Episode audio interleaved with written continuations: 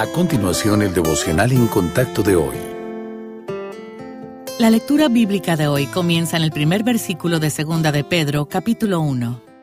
Simón Pedro, siervo y apóstol de Jesucristo, a los que habéis alcanzado por la justicia de nuestro Dios y Salvador Jesucristo, una fe igualmente preciosa que la nuestra. Gracia y paz os sean multiplicadas en el conocimiento de Dios y de nuestro Señor Jesús como todas las cosas que pertenecen a la vida y a la piedad nos han sido dadas por su divino poder, mediante el conocimiento de aquel que nos llamó por su gloria y excelencia, por medio de las cuales nos han dado preciosas y grandísimas promesas, para que por ellas llegaseis a ser participantes de la naturaleza divina, habiendo huido de la corrupción que hay en el mundo a causa de la concupiscencia. Vosotros también, poniendo toda diligencia por esto mismo, añadid a vuestra fe virtud a la virtud conocimiento, al conocimiento dominio propio, al dominio propio paciencia, a la paciencia piedad, a la piedad afecto fraternal y al afecto fraternal amor. Porque si estas cosas están en vosotros y abundan,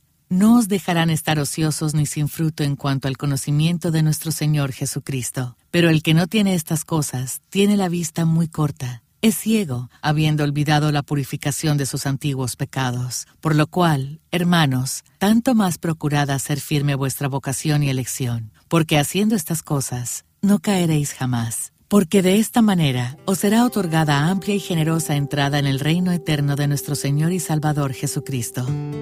Algunas personas piensan en la salvación como un punto único en el tiempo, y es verdad que en el momento que una persona pone su confianza en el Señor Jesús, se convierte permanentemente en miembro de la familia de Dios. Pero limitar la definición a esa única decisión de fe ofrece una imagen incompleta. La salvación tiene tres partes. En primer lugar, la justificación, el momento en que nuestros pecados son perdonados. En segundo lugar, la santificación, el proceso de consagración al Señor. Y en tercer lugar, la glorificación, el momento en que somos transformados y hechos libres de pecado en la resurrección. Quienes son justificados están siendo santificados y serán glorificados. No podemos afirmar que somos salvos si la santificación no está teniendo lugar en nuestras vidas. El grado de santidad varía con cada persona, pero Dios ha prometido perfeccionar la buena obra que comenzó en nuestra vida. Cristo es nuestro dueño porque nos compró del pecado con su sangre. Y Romanos capítulo 10, versículo 9, dice que debemos confesarlo como Señor para ser salvos. La pregunta es si usted se está sometiendo a su proceso de santificación. ¿Ha cambiado su vida desde que confesó su fe en Cristo? ¿Está cooperando con el Espíritu Santo para que su vida refleje la imagen del Señor?